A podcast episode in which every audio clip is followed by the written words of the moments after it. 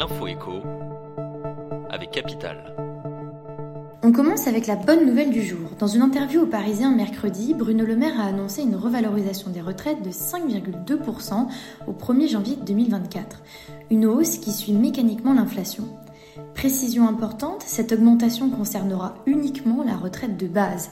Pour la retraite complémentaire des salariés du privé, des décisions n'ont pas encore été prises.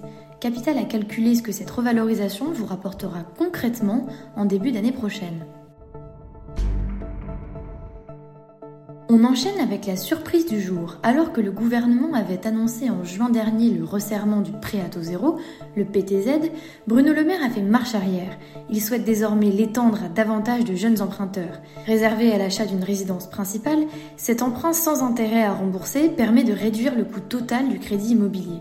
L'éligibilité au PTZ est actuellement conditionnée au niveau de revenus de l'emprunteur. Le ministre de l'économie envisage donc de réviser ses critères de ressources. On poursuit avec la question du jour. À quoi ressemblera le nouveau bouclier tarifaire pour l'électricité? En début de semaine, Emmanuel Macron a annoncé vouloir reprendre le contrôle du prix de notre électricité. Une loi sur les prix d'électricité devrait voir le jour en octobre.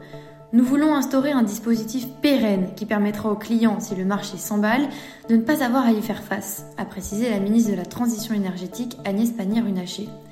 Décryptage sur capital.fr. Et pour terminer, l'info pratique du jour concerne le bonus écologique.